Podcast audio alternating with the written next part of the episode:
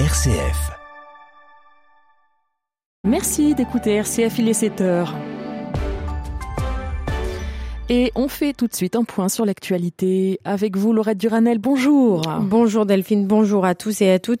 Après deux semaines de procès à huis clos, les peines prononcées à l'encontre des six collégiens impliqués dans la mort de Samuel Paty en octobre 2020 ont été dévoilées hier soir.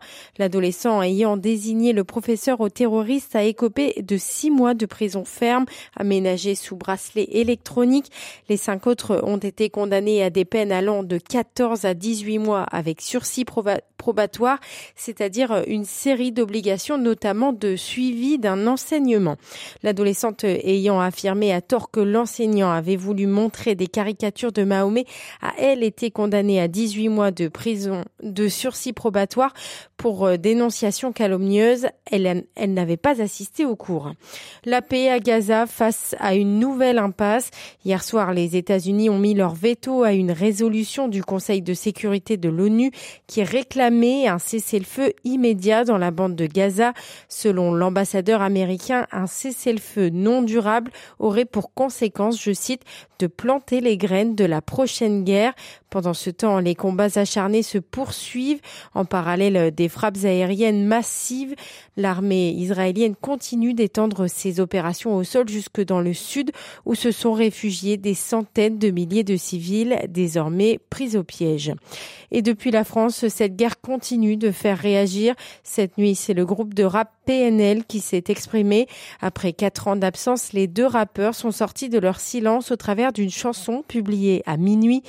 Parfois, on oublie qu'on est fait de la même chair, chante-t-il, en guise de plaidoyer pour un jour de paix à Gaza.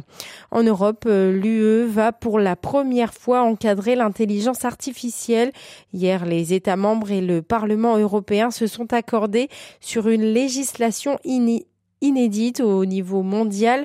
Ce texte doit favoriser l'innovation en Europe tout en limitant les possibles dérives de ces technologies très avancées il y aura bien un procès pour Marine Le Pen dans l'affaire de ses assistants de députés européens du Front National.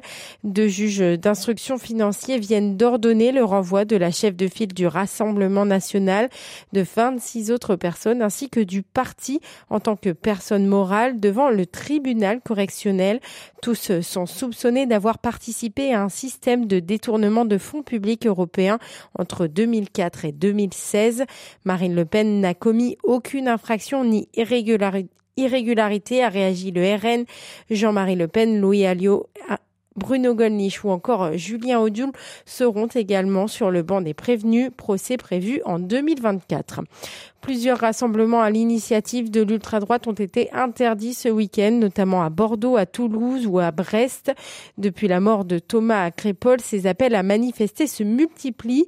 Et alors que la présence de l'ultra-droite est de plus en plus visible, hier, une procédure de dissolution a été lancée contre l'un de ces groupuscules. Il s'agit de l'association lilloise La Citadelle. Cette procédure intervient quelques jours seulement après la, dissolution de la division Martel de la même mouvance. Et puis du sport pour finir et plus particulièrement du foot. Hier, Lens a freiné son redressement en championnat en concédant le nul 0 à 0 à Montpellier. Une piètre performance à quatre jours de son ultime et décisif rendez-vous en Ligue des Champions face à Séville. Merci Laurette. On vous retrouve à 7h30 pour le journal. Aujourd'hui, ne sortez pas sans votre parapluie. Une nouvelle perturbation emmène pluie et vent sur l'ouest et le nord de la France. Seul le sud-est aura droit à un temps sec et légèrement ensoleillé ce matin. Cet après-midi, la pluie atteindra les régions de l'est avec une limite pluie-neige qui remonte vers 1700 mètres sur les Alpes. Grande douceur aujourd'hui avec 6 à Gap, 7 à Aurillac, 9 à Lyon, 10 à Reims et Lille, 11 à Brest et Limoges, 12 à Bourges, 13 à Marseille et Tours, 14 à Rouen et 15 à Ajaccio. Demain, le temps sera agité, sauf près des frontières de l'Est, jusqu'en Méditerranée. Des températures toujours très douces.